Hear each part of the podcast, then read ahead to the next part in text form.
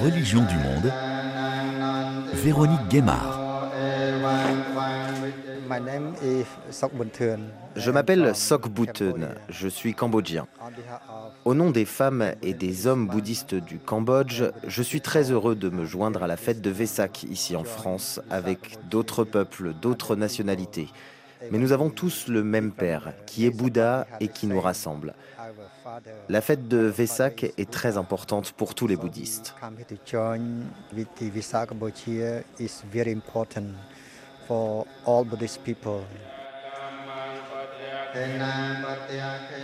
Bonjour à toutes et à tous. En ce mois de mai, les bouddhistes du monde entier fêtent le Vesak qui marque la date de naissance, d'éveil et de mort du Bouddha. Le bouddhisme est aujourd'hui la quatrième religion du monde avec une estimation de 600 millions d'adeptes, en grande majorité dans le sud-est de l'Asie et se développe en Europe. Religion pour les uns, spiritualité ou philosophie pour les autres, le bouddhisme né en Inde s'est diffusé en Asie depuis le VIe siècle avant Jésus-Christ où se sont développées euh, trois principales tendances euh, Mahayana, Theravada, tantrique ou tibétain mais elle compte une très grande diversité de courants. Et cette fête de Vesak unit tous ces courants, tendances ou familles dont vous allez nous parler. Anthony Bousmar, bonjour. Bonjour. Vous êtes euh, le président de l'Union bouddhiste de France et vous avez organisé euh, dimanche 14 mai à Paris une cérémonie de Vesak à la Grande Pagode du bois de Vincennes pour regrouper euh, les représentants des différents courants et vous-même, vous préférez parler des enseignements du Bouddha et pas du, bouddhisme. Nous allons l'entendre dans cette émission. Il y a effectivement plusieurs écoles. En début d'émission, on entendait donc ce moine qui était venu du Cambodge pour célébrer le Vesak ici à Paris à la pleine lune en ce mois de mai. Alors que représente le Vesak pour l'ensemble des bouddhistes, Anthony Bousmar Alors, le Vesak est l'une des fêtes les plus importantes. En tout cas, c'est celle qui permet de réunir toutes les sensibilités. Comme vous l'avez dit, le, bouddhisme est multiple. Et euh, s'il y a bien une fête qui permet à tous de pouvoir se réunir, c'est bien celle qui commémore euh, la naissance, l'éveil et la mort du Bouddha. Et donc, c'est une fête euh, qui est célébrée de différentes manières un petit peu partout dans le monde, en particulier en Asie du Sud-Est? Absolument. et non seulement de différentes manières, mais à des dates différentes. Au Japon, par exemple, euh, les Japonais ont décidé de fêter ça lors de la fête des fleurs du 8 avril. L'UNESCO a calculé une date en fonction de la lunaison. Et donc, euh, la première euh, pleine lune du mois de mai correspond, la date, on va dire, officielle, et celle qui permet de réunir vraiment toutes les sensibilités. Alors, Lama Trinley, que j'ai rencontré lors de ce Vesak qui était euh, célébré euh, à côté de Paris, est un moine bouddhiste français installé en Vendée. Il est vice-président de l'Union bouddhiste de France, donc à vos côtés. Et voici ce qu'il dit de la fête de Vesak. Alors, ça consiste à rendre hommage à la mémoire du Bouddha par des prières, par des offrandes. Et, en fait, lorsque l'on rend hommage euh, ainsi au Bouddha, en fait, on, se tourne aussi vers l'intérieur et on se relie au Bouddha intérieur, en fait, à notre propre éveil. C'est ça le but de la pratique bouddhiste qui, sur le plan extérieur, semble être comme une religion. On va se prosterner devant le Bouddha, devant une statue du Bouddha, réciter des prières. Mais fondamentalement, ça veut dire l'image du Bouddha et les prières sont comme des miroirs qui nous renvoient vers notre propre nature. Donc il y a toujours cette notion d'intériorité du coup. Certains portent des offrandes dans des temples, versent du saké au Japon par exemple sur des statuettes de Bouddha. D'autres posent des lanternes devant leur maison ou sur des rivières, des fleuves. Euh, et vous, Anthony Bousmar, euh, comment vous fêtez Vesak Quels sont les gestes? En organisant la fête du Vésac à la Grande Pagode de Vincennes. Euh, blague à part, les offrandes ne sont que des supports extérieurs d'une réflexion, d'une pratique intérieure. Les offrandes peuvent être de toutes sortes, peu importe, à partir du moment où euh, la motivation qui les accompagne soit d'ordre vertueuse. À partir de là, c'est pour ça que les offrandes peuvent être matérielles, elles peuvent être euh, sous forme de prières, elles peuvent être sous forme de pratiques personnelles, elles peuvent être sous forme d'actions à destination des plus faibles, des proches, des personnes malades. Quelque action qui peut faire du bien, d'une manière générale, peut être dédiée comme une offrande à l'attention du Bouddha, de tous les Bouddhas, de tous les êtres. Hmm. Alors il faut rappeler, et vous le disiez d'ailleurs, Anthony Bousmar, que Vesak est la seule fête religieuse célébrée par l'ONU. Donc elle a été instaurée en 1999 à l'initiative du Sri Lanka pour saluer la contribution du bouddhisme à la spiritualité de l'humanité. Et c'est aussi à Colombo, donc au Sri Lanka, qu'est né le drapeau bouddhiste avec les lignes verticales et horizontales de couleur. Absolument. Là, j'aurais pas grand-chose à rajouter. Vous avez déjà tout dit. J'aime beaucoup la relation à l'humanité. On est au-delà, je dirais, de la. Déjà, le bouddhisme n'est pas un dogme. Euh, c'est vraiment le partage d'une expérience. Il n'y a pas d'église, il n'y a pas. Il n'y a pas d'église au sens église centrale, disons, euh, organisant l'ensemble de la communauté. Il n'y a pas de pape. Euh. Il n'y a surtout pas de pape. il n'y a même pas de figure qui puisse être considérée comme une autorité morale suffisante par tous les courants. Bien évidemment, quand on parle de bouddhisme, on parle de Dalai Lama, mais le Dalai Lama est une figure morale acceptée est reconnu comme tel par tous, mais même au Tibet, les écoles du bouddhisme tibétain sont au nombre de quatre, et le Dalai Lama est un lien entre chacun, chacune, mais en aucun cas un chef.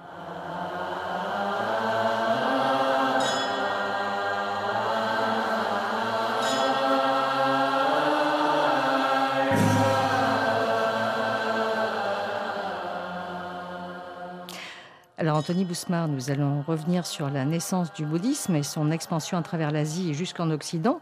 Tout d'abord, euh, le bouddhisme naît donc en Inde entre le 6e et le 5e siècle avant Jésus-Christ, avec les prédications de Bouddha. Euh, celui qu'on a appelé le Bouddha s'appelait euh, Gautama Siddhartha, qui est né donc au Népal. Rappelez-nous en quelques mots son histoire. Hmm. On pourrait penser de prime abord qu'il est né, disons, favorisé, puisqu'il était le fils d'un roi. Donc il avait tout à disposition et son père justement faisait tout pour éviter que son fils ne puisse ressentir quelque malaise que ce soit. Il n'empêche qu'à un moment donné, alors c'était peut-être la crise d'adolescence ou de jeune adulte, il a voulu voir ce qui se passait à l'extérieur. Et on raconte qu'il s'est enfui comme cela par quatre fois du palais. Lors de ses sorties euh, nocturnes, il a rencontré d'abord quelqu'un d'âgé, quelqu'un de malade, un mourant et un méditant. Et tout cela a fait naître en lui le, vraiment le désir, une réalisation, euh, comme quoi la vie euh, dépasse, enfin il y a quelque chose de beaucoup plus profond que la naissance, la vieillesse, la maladie et la mort. Et comment est-ce qu'on peut échapper à cette condition-là? Et notamment au samsara, qui est la réincarnation permanente. Alors, c'est le cycle de réincarnation permanente sous euh, la puissance de nos facteurs mentaux et de nos karmas. Karmas qui aujourd'hui euh, sont passés dans le langage courant. Et donc, il a essayé de trouver un moyen pour, euh, pour justement mettre un terme à ce cycle. Il s'est adonné dans un premier temps à des ascèses extrêmement rigoureuses qui n'ont pas donné plus de résultats que ça en tout cas pas satisfaisant. Donc il s'est adonné à des méditations jusqu'au point de parvenir à des compréhensions de ce que sont les phénomènes personnels et les phénomènes au sens multiple du terme. Et c'est là qu'il euh, a développé l'éveil et que depuis on l'appelle l'éveillé, l'être réalisé. L'être réalisé, ensuite, il a édicté un certain nombre de vérités. On parle des quatre vérités, le socle de son enseignement, donc l'enseignement du bouddhisme. Quelles sont ces quatre vérités du Bouddha Il faut faire attention aux termes.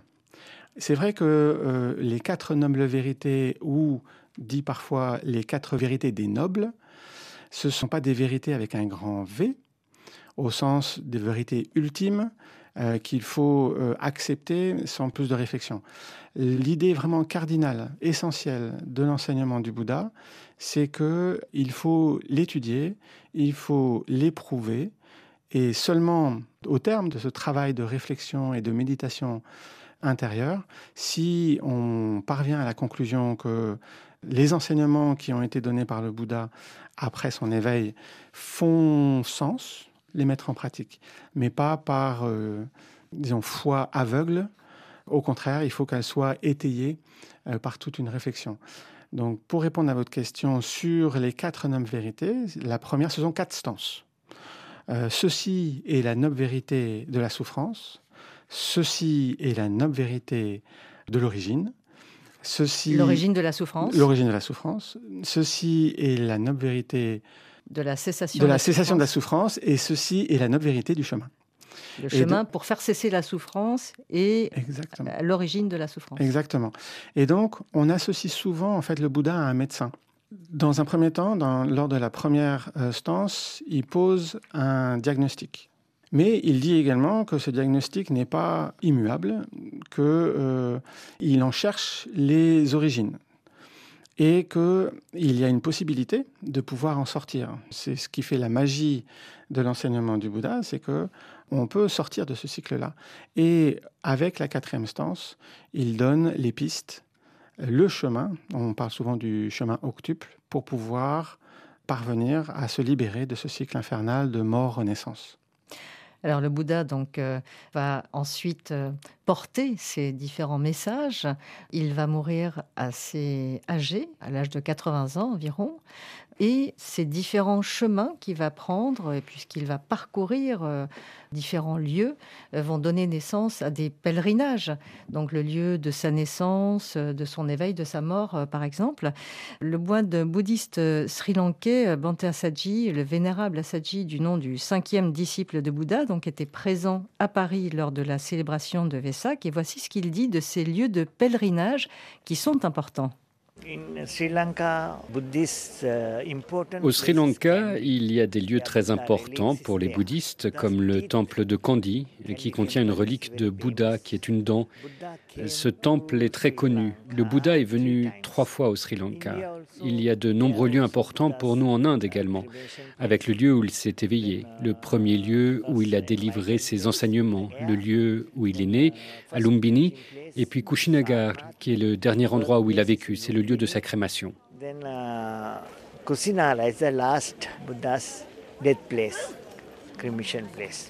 Anthony Bousmar, ce moine sri-lankais, se référait à des reliques de Bouddha. Il y en a ici également à Paris? C'est tout simplement extraordinaire.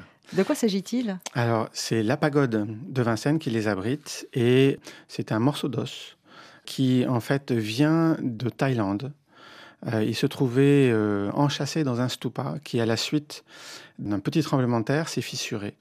Et le patriarche de Thaïlande s'est demandé ce qui pouvait être fait de cette relique. Et le bouddhisme se développant en Occident, il s'est dit pourquoi pas partager avec l'Occident non seulement l'enseignement, mais également une émanation quelque part du Bouddha historique. Et donc, euh, en faisant une petite étude, euh, je dirais presque marketing, il se trouve que la France semblait être la, terre la plus à même de pouvoir recevoir une telle offrande, une telle bénédiction au carrefour des routes euh, d'Europe, mais également avec déjà une forte communauté bouddhiste implantée depuis les années 60.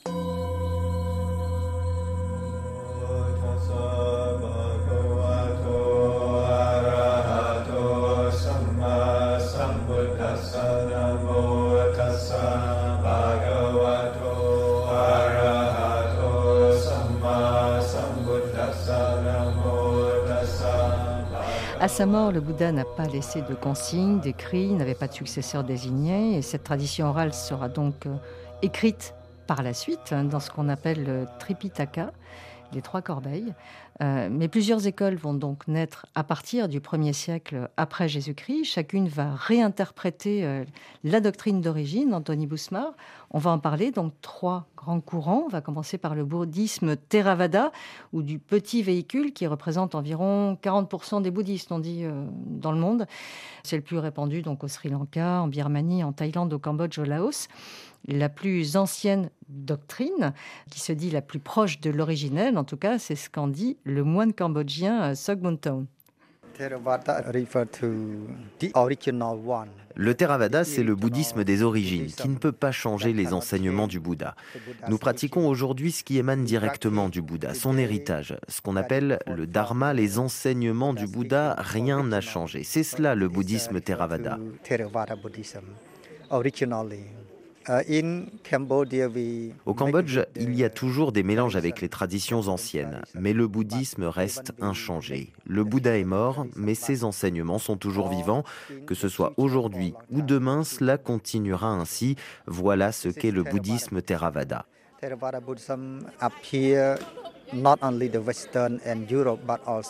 Il s'est développé en Asie, mais aussi en Europe et en Afrique du Sud où ses enseignements ont été disséminés. Donc le bouddhisme va au-delà des religions. Il donne un message pour tous. Cambodgiens, Français, Sud-Africains, Américains, le message c'est que le Dharma est pour tous. C'est un message universel par l'enseignement de Bouddha. Donc un enseignement universel, mais Anthony Bousmar, pourquoi parle-t-on du petit véhicule pour ce courant euh, Theravada du bouddhisme? Alors, c'est vrai que historiquement, on parle du petit véhicule, du grand véhicule. Le terme petit et grand euh, n'a rien d'une notion de valeur. Il n'y en a pas un qui est plus important que l'autre. Et c'est pour ça que depuis maintenant quelques années, on a plutôt tendance à parler en parlant du Theravada, du bouddhisme des anciens. Mais pour euh, déterminer la différence entre petit et grand, mmh. c'est simplement le spectre concerné. Petit véhicule, les pratiquants euh, relevant du petit véhicule vont euh, vraiment mettre un accent sur une pratique personnelle afin de se libérer soi-même de ce cycle de renaissance. Donc chacun essaye d'atteindre le nirvana pour échapper au cycle des réincarnations. absolument, absolument. Et en fait, Échapper au cycle des réincarnations, c'est quoi? C'est pas juste échapper à un cycle répétitif, c'est surtout échapper aux souffrances inhérentes à la condition d'être vivant, parce que ce n'est pas uniquement les humains, mais d'être vivant sans liberté. Euh, sans liberté parce qu'on est euh, sous la coupe de nos facteurs mentaux et de tous les karmas accumulés depuis des temps, on dit, dit la tradition, sans commencement. Et donc voilà, les pratiquants du Theravada vont essayer de sortir de ce cycle-là et de parvenir à se libérer des souffrances pour eux-mêmes. Les pratiquants du grand véhicule, du Mahayana pour le coup, eux vont essayer de pratiquer non seulement pour eux, parce que bien évidemment ils vont pas se mettre de côté, mais ils vont prendre et ils vont également développer la réalisation que euh, si soi-même on est soumis à la, souffrance, il y a une multitude d'autres êtres également soumis à la souffrance et que finalement c'est peut-être un brin égoïste de ne vouloir se libérer que soi-même. Et donc ils prennent l'engagement de, euh, de tout faire pour parvenir bien évidemment eux-mêmes à la libération, mais non pas pour s'arrêter là, c'est que une fois parvenus à la libération, ils possèdent tous les outils pour pouvoir derrière venir en aide à tous les êtres. Alors on dit aussi que la meilleure façon d'atteindre euh, le nirvana, ou cette libération en tout cas, c'est en devenant moine. Le vénérable Asaji qu'on a entendu euh, en début de cette émission, le moine sri lankais, explique comment lui est devenu moine très jeune, à l'âge de 9 ans. Ma famille, mes parents étaient bouddhistes. Quand j'avais 8 ou 9 ans, je voyais les moines bouddhistes qui étaient si calmes, simples, qui ne faisaient de mal à personne. J'avais envie de devenir moine. C'est ce que j'ai dit à mes parents. Ma mère a dit non. Finalement, mes parents ont discuté et ils ont dit d'accord, tu vas aller étudier au temple. Donc j'ai étudié pendant un an dans ce temple et je suis devenu moine à 9 ou 10 ans. Puis j'ai poursuivi mes études au Sri Lanka. Ensuite, je suis parti en Inde. Et maintenant, je vis à Kushinagar, sur les lieux de crémation de Bouddha. C'est là que j'ai désormais un temple. Je retourne régulièrement au Sri Lanka, où j'ai fondé des centres médicaux gratuits. J'en ai aussi mis sur pied à Kushinagar. J'aime venir en aide aux malades, aux gens de peu de moyens, de l'assistance sociale.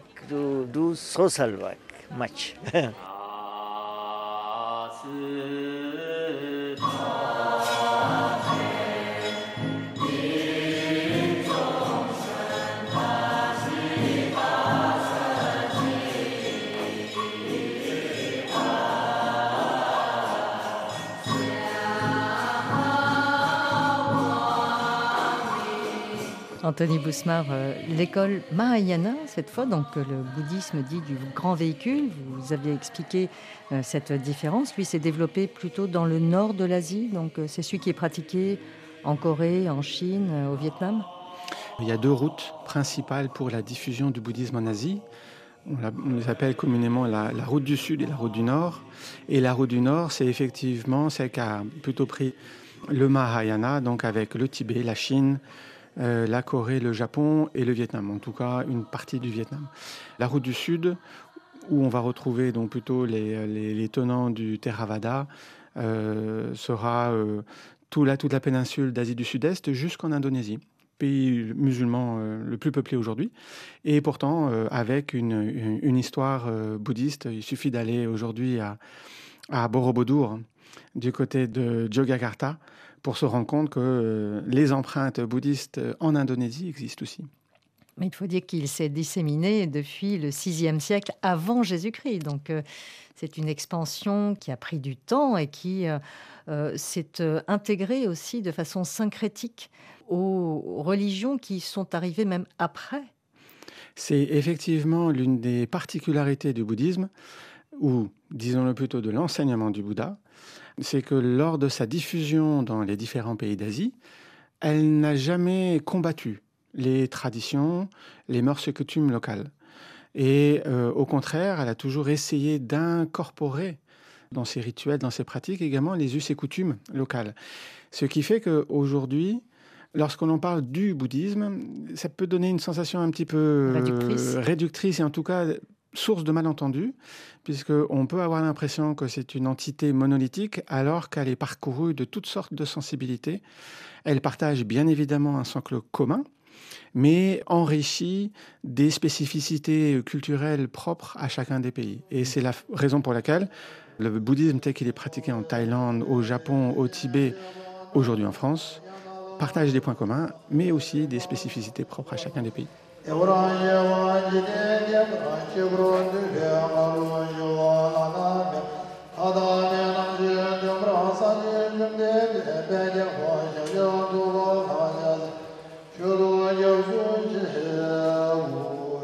Alors le troisième courant, Anthony Bousmar, la troisième école, c'est le bouddhisme tantrique ou Vajrayana, le véhicule du diamant, donc établi au Tibet, au Bhoutan, Mongolie, euh, plus connu en Occident d'ailleurs comme le bouddhisme tibétain. Et c'est celui auquel vous appartenez, Anthony Bousmar Alors, euh, c'est, je une histoire personnelle, une histoire de rencontre. Mon parcours académique m'a fait étudier le bouddhisme japonais et notamment le bouddhisme ésotérique euh, Shingon, donc avec le moine Kukai et des grands centres monastiques comme le, mont Koya. Mais à titre personnel, effectivement, il, se trouve que j'ai une tante qui traduit depuis des années pour un grand maître tibétain, l'un des premiers à être venu sur notre territoire, le vénérable Dakpo Rinpoche. Et donc, voilà, j'avais tout à portée de main. J'ai eu cette chance de ne pas vraiment avoir à chercher, puisque c'était là. Et c'est ce qui a correspondu, en fait, euh, à mes questionnements. En tout cas, ça apportait des réponses aux questions que je me posais. Et voici comment le décrit, en tout cas, le lama Trinley, donc qui pratique lui-même aussi le bouddhisme tibétain depuis 1987. Le bouddhisme tibétain regroupe, on pourrait dire, tous les véhicules du bouddhisme aussi bien on dit dans le bouddhisme tibétain qu'il y a la tradition Theravada avec la transmission des vœux monastiques, les vœux de fidèles laïcs, la prise de refuge aussi.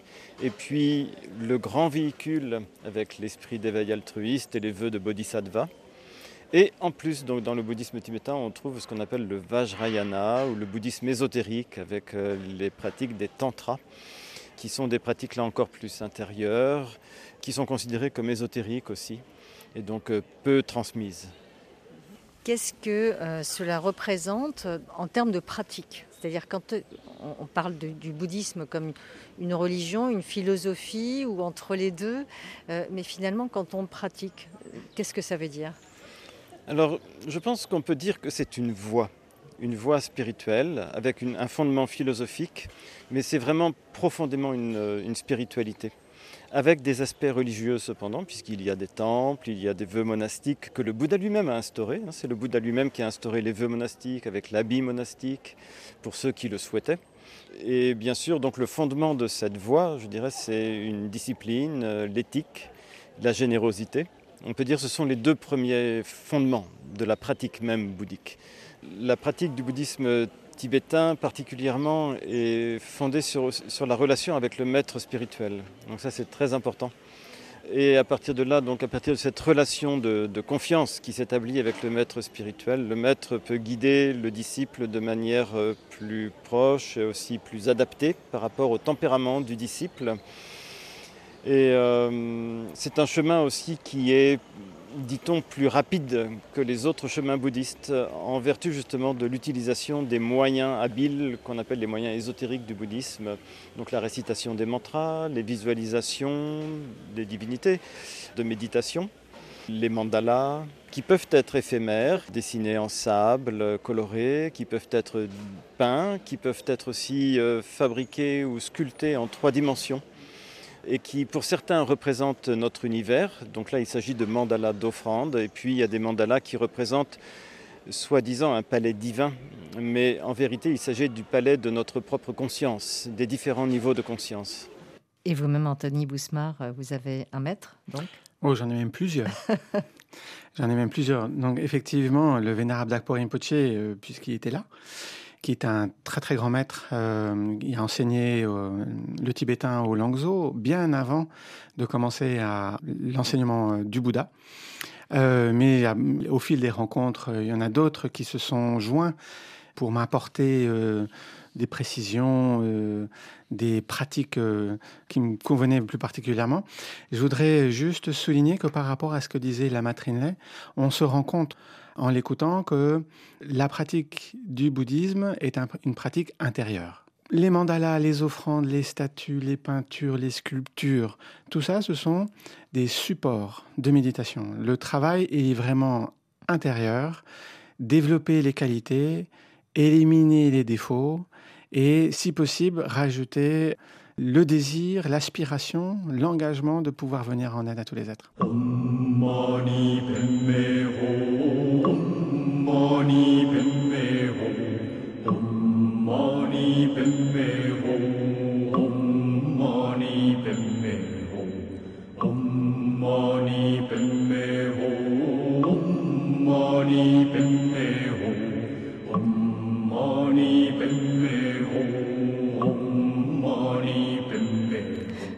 Entend aussi euh, dans les célébrations des cloches, euh, de la musique, des récitations, euh, différents objets, différents instruments.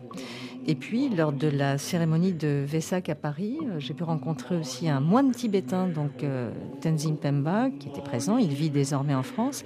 Lui, il dit avoir prié pour la paix dans le monde. On a prié pour la paix, ça aussi, paix à l'intérieur et un bonheur pour le moment, dans le monde, il est très, très difficile.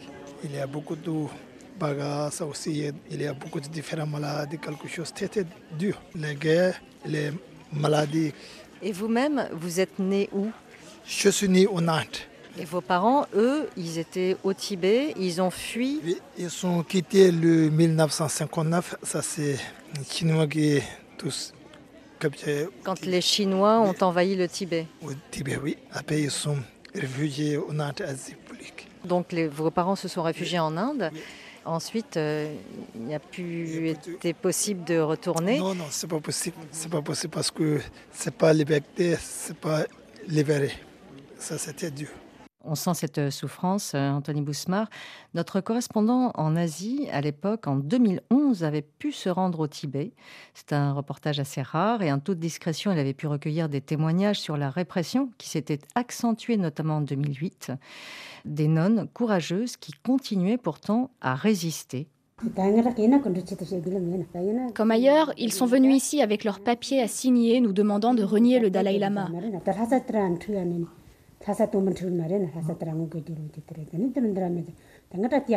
Nous avons refusé. Ils sont venus presque tous les jours. Nous, on se cachait dans les montagnes. Un jour, une nonne a crié Longue vie au Dalai Les gens du bureau des religions ont immédiatement débarqué. Nous avons été jusqu'au comté pour demander la libération de notre sœur. On a marché pendant 10 kilomètres.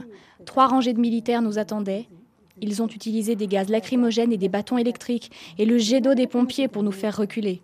Nous étions toutes à terre. On ne pouvait plus bouger. Il y a eu un mort.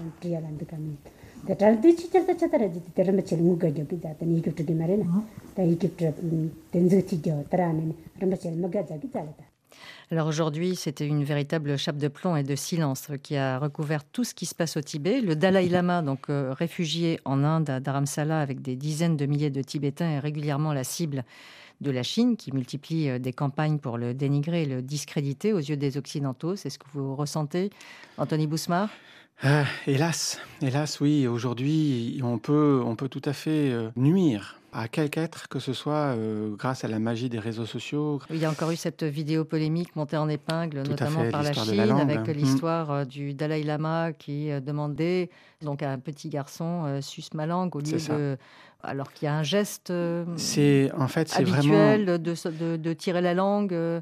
alors il y a déjà le geste euh, traditionnel de tirer la langue qui est plutôt une marque d'affection mais là en l'occurrence c'est une personne âgée qui se tourne vers un enfant et pour lui témoigner justement cette affection-là, l'expression littérale serait croque-moi la langue, mm. non pas suce-moi la langue, mm. croque-moi la langue, et c'est pour signifier que euh, cette personne est prête à donner tout, y compris jusqu'à son propre corps, euh, mais qu'elle a une telle affection pour l'enfant qu'elle est prête à tout donner à cet enfant.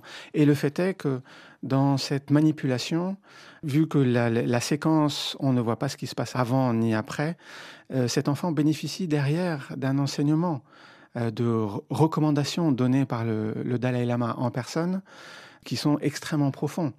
C'est un petit peu notre tendance, malheureusement, en tant qu'occidental, qui plus est à une époque particulièrement compliquée, avec des tas d'histoires affreuses de, de, de, de maltraitance, de, violence, d'abus. D'agression sexuelle. D'agression sexuelle. Y compris dans, au sein du bouddhisme. Complètement. Euh, une communauté bouddhiste reste malheureusement une communauté d'êtres humains euh, avec ses forces et ses faiblesses. Et malheureusement, il y a pu effectivement y avoir des tragédies et des abus.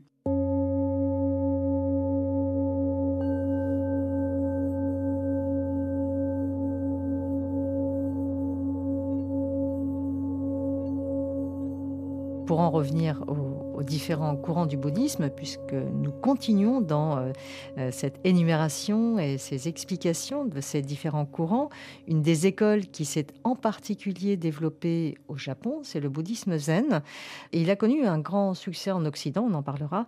Habillé en kessa, une robe couleur sombre, euh, Luc Charles est moine zen depuis 22 ans de la tradition soto zen japonaise. Le bouddhisme zen euh, a la particularité euh, d'être euh, très épuré, d'aller à l'essentiel et, si je devais le résumer, de pratiquer la posture assise, zazen, za assis, le zen méditation, où cette euh, posture euh, tellement précise et, détaillée contient tous les éléments de la voie du zen, par sa rigueur, par sa verticalité, par euh, son observation à tout ce qui surgit à l'esprit et les illusions qui passent.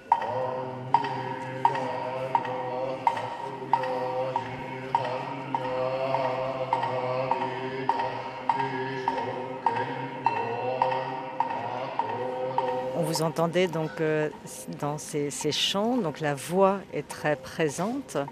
Euh, il y a également donc des sons euh, qui sont scandés de façon répétitive. La voix, le son est très important dans notre tradition puisque lorsque nous sommes en méditation, nous sommes face au mur, face à nous-mêmes, face à notre ombre, et nous sommes guidés par les sons pour savoir ce que nous devons faire. Il y a par exemple le bois qui sonne pour annoncer le début de la méditation. Il y a le métal qui résonne lorsque c'est l'heure de déjeuner. On évite le plus possible de parler pour ne pas agiter le mental et nous sommes guidés par les sons de toutes sortes tout au long de la journée. Pas besoin de se préoccuper, de regarder sa montre, de regarder un planning. La communauté est solidaire, chacun sa responsabilité et il suffit de se laisser porter par le courant de cette communauté. Quant à la voix, en particulier, nous avons euh, dans notre tradition ce qu'on appelle les, les les enseignements oraux. Pendant la méditation, tourné face au mur, un enseignement est donné qui est plus ou moins improvisé, mais en tout cas spontané par rapport à ce qui se vit sur le moment et qui transmet la, la voix par le cœur. Par, le cœur est, est, relié à la voix. Anthony Bousmar, ce courant zen est minoritaire dans le monde. Alors pourquoi tant de succès en Occident, notamment? Alors déjà, le courant zen, euh, pour être tout à fait euh, exhaustif, comporte lui-même trois écoles, puisqu'il y a le, zen Soto, le zen Rinzai et le, zen Obaku. Il est vrai que le zen Soto est le, courant qui a rencontré le plus de succès, y compris au Japon puisque euh, il s'est particulièrement développé avec l'émergence de la classe des guerriers à partir du, Moyen Âge, même des samouraïs, des samouraïs, même si euh, il est évident qu'il était déjà présent, mais il a vraiment pris l'envergure qu'on lui connaît à partir de l'émergence de la classe des, des samouraïs. Et le contraste, en fait, c'était par rapport à, aux écoles qui ont précédé le zen, qui étaient beaucoup plus philosophiques et avec la nécessité de connaître le chinois classique. Le zen, finalement, on disait, vous vous posez là, vous, entre guillemets, videz votre esprit. Vous asseyez dans cette position zazen. C'est ça, être présent dans l'instant présent. Et voilà. Et ce qui correspondait assez bien à la mentalité euh, des guerriers pas besoin de, de, concepts euh, compliqués. Et ici, donc, euh, pourquoi cet engouement? Euh, Là, il faudrait demander à des sociologues. Mais je dirais que mon interprétation est qu'on vit une époque où on court après le temps. Luc Charles l'a dit, finalement, c'est se poser et n'être plus dans une temporalité et ça fait du bien. Lama Trinley, coprésident de l'Union bouddhiste de France. Je ne sais pas, je pense qu'il y a plusieurs choses. Hein. Alors, moi, je ne représente pas particulièrement un courant. Là, maintenant, je suis coprésident de l'Union bouddhiste de France, donc j'essaye de, réunir tous les courants. Mais euh, je pense qu'il y a eu des modes aussi en France et en Europe, euh, même aux États-Unis aussi. Hein. Dans les années 70, le zen était très célèbre. Dans les années 80, le bouddhisme tibétain. Et c'est vrai que Petit à petit, euh, la communauté bouddhiste grossit, d'abord avec l'arrivée des, communautés d'Asie du Sud-Est, les réfugiés, et de nos jours les Occidentaux donc, qui pratiquent le bouddhisme ou qui s'intéressent au bouddhisme. On peut dire qu'il y a une sorte de, euh, courant européen du bouddhisme qui euh, prend forme je pense qu'on peut commencer éventuellement à dire cela, bien que chacun pratique dans une tradition qui vient d'Asie et qui est encore bien, bien spécifiée. Mais j'entends dire aussi beaucoup de maîtres, euh, maintenant vous devriez arrêter de parler de bouddhisme tibétain, de bouddhisme japonais. Maintenant vous pouvez peut-être parler de bouddhisme français. Vous êtes français, vous n'êtes pas tibétain. On s'intègre aussi à la culture occidentale et euh, on traduit les textes dans nos langues. Les enseignements maintenant sont donnés dans nos langues. Je pense qu'il y a une adaptation aussi qui se fait. Et euh, le bouddhisme peut apporter à l'Occident. L'Occident apporte aussi, je pense, un peu au bouddhisme, aux bouddhistes en tout cas, aux pratiquants bouddhistes. Et pour le bouddhisme tibétain, c'est les récits d'Alexandra David Neal euh, qui ont commencé, et puis ensuite euh, les années 70, une certaine mode. Alors, indéniablement, Alexandra David Neal a eu son impact. Donc, la première femme européenne à séjourner à Lhasa, au Tibet. Elle a écrit des journaux de voyage absolument euh, incroyables. On peut noter deux types de tendances parmi les pratiquants, entre ceux qui vont vouloir juste faire une pause. Ça, ça va être ceux qui vont s'orienter plutôt vers le zen. Et ceux qui vont vouloir essayer de comprendre. Pourquoi est-ce qu'on est sujet à telle émotion? Et là, les Tibétains, enfin, ils ont vraiment une tradition très profonde. Et je pense que c'est ce qui explique pourquoi, sur le sol français, euh, ce sont les deux traditions qui sont les majoritairement représentées. On les a aussi associées à la philosophie de la non-violence, euh, la figure du Dalai Lama aussi, mhm. euh, qui est très, le respecté. tout à fait, tout à fait. Et en plus, il a un rire tellement communicatif que rien qu'avec ce rire-là et son côté enfant il charme des salles de milliers de personnes.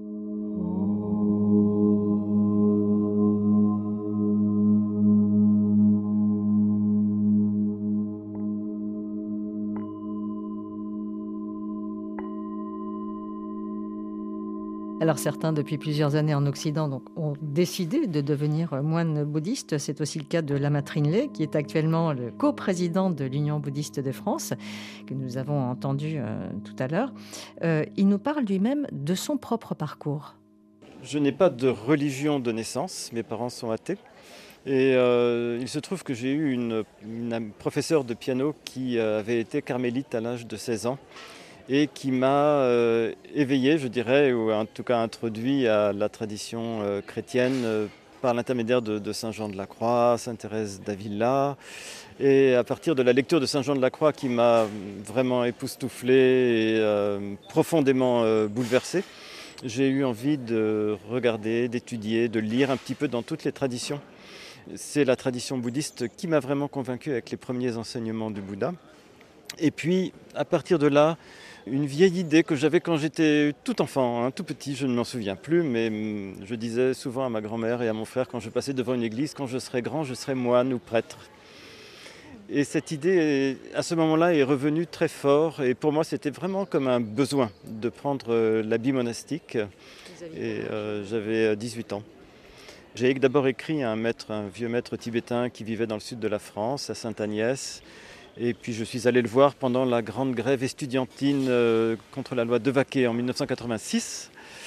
Et à ce moment-là, euh, voilà, je lui ai dit que je souhaitais prononcer les vœux monastiques. Et il m'a dit, mais vous êtes très jeune, redemandez l'accord de votre famille. C'est très important qu'il n'y ait pas de dissension dans les familles à cause de cela. Et puis, euh, si vous voulez, on se revoit dans quelques mois. Voilà, donc il y avait vraiment une motivation qui était comme une nécessité, comme un besoin, comme une évidence en fait. Et puis après, donc j'ai commencé bien sûr à, approfondir aussi la philosophie et puis les pratiques même du, bouddhisme. Anthony Bousmar, est-ce qu'on assiste à l'avènement d'un bouddhisme européen ou occidental? Hmm, Question difficile. Hmm. Je pense que pour l'instant, non. Pour l'instant, euh, nous avons bénéficié en Occident et en Europe plus particulièrement de la transmission de la part de Tibétains, de Japonais, de Thaïlandais, de Lao, etc. Donc vraiment de la tradition telle qu'elle est euh, étudiée et pratiquée dans les pays respectifs. Euh, nous en sommes qu'à une soixantaine d'années de la présence du bouddhisme en France. je pense qu'il est encore un peu tôt pour pouvoir parler d'un bouddhisme à la française pour ce qui nous concerne. On est dans une société très sécularisée. Le bouddhisme propose euh, toutes sortes de techniques, toutes sortes d'outils qui peuvent être euh, mis en pratique par euh, n'importe qui. Se déclarer bouddhiste signifie quand même un certain nombre de choses, notamment de prendre refuge, de s'en remettre finalement au Bouddha, à son enseignement et à la communauté. Donc il y a quand même un engagement. Il n'empêche qu'on peut être tout à fait sensible au message proposé par le Bouddha, la méditation qu'on associe beaucoup aujourd'hui euh, au bouddhisme, on la trouve dans d'autres traditions. Si les techniques peuvent euh, apporter du, un mieux-être à qui que ce soit, les personnes sont bien évidemment les bienvenues. Se déclarer bouddhiste, c'est encore autre chose il y a beaucoup de femmes aujourd'hui. Enfin, il y en a plus qu'avant, puisque le Bouddha lui-même n'était pas très très favorable à la place des femmes. Il faut faire attention, parce que là, on regarde le bouddhisme avec les, yeux qui sont les nôtres de la France du XXIe siècle. Le Bouddha a enseigné dans une Inde hindouiste au VIe siècle avant notre ère. Mais aujourd'hui, qu'est-ce qu'il en est? Ah, Aujourd'hui, tous les êtres humains sont les bienvenus. Tous les êtres humains sont considérés comme ayant exactement les mêmes capacités à se libérer de ce cycle de renaissance, euh, mort, renaissance, etc. Femmes, hommes, peu importe, ce sont des êtres humains.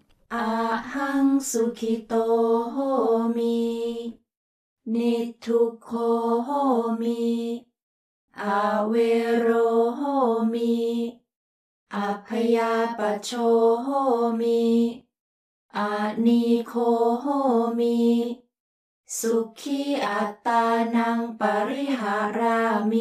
alors, Anthony Bousmar, il y a aussi des crispations confessionnelles, notamment en Asie du Sud, qui n'épargnent pas les bouddhistes.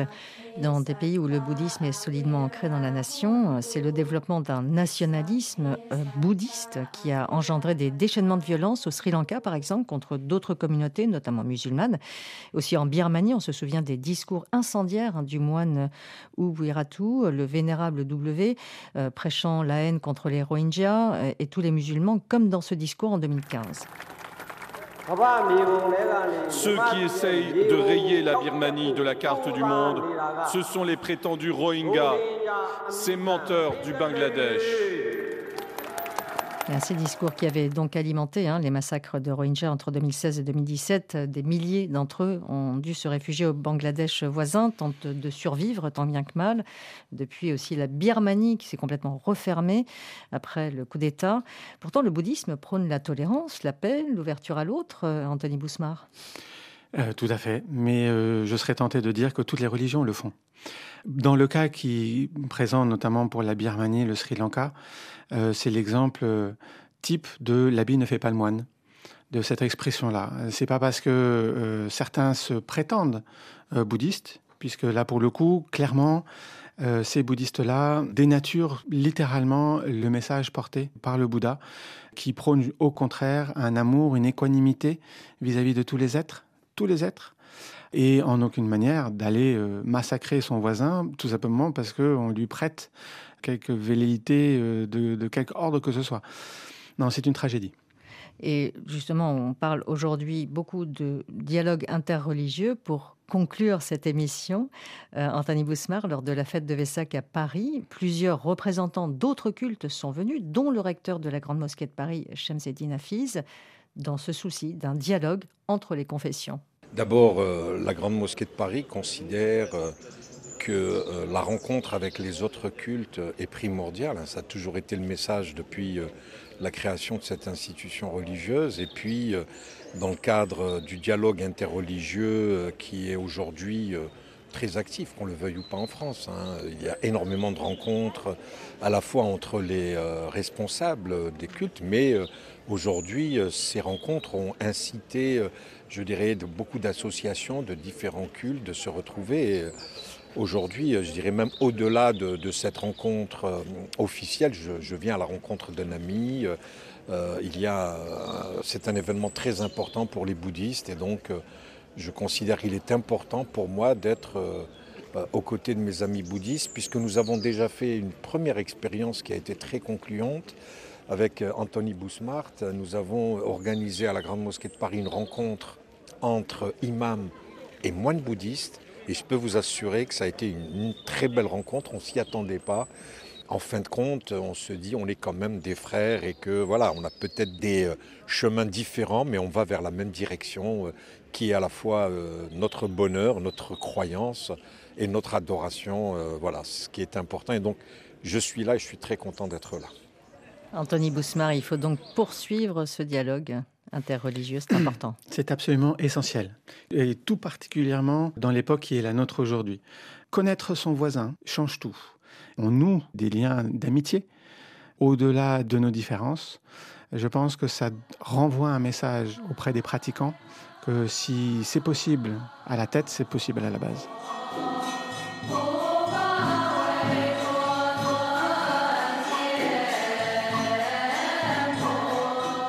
Merci beaucoup Anthony Bousmar de nous avoir accompagnés tout au long de cette émission sur le Vesak qui rassemble donc ces différentes écoles du bouddhisme dont nous avons parlé.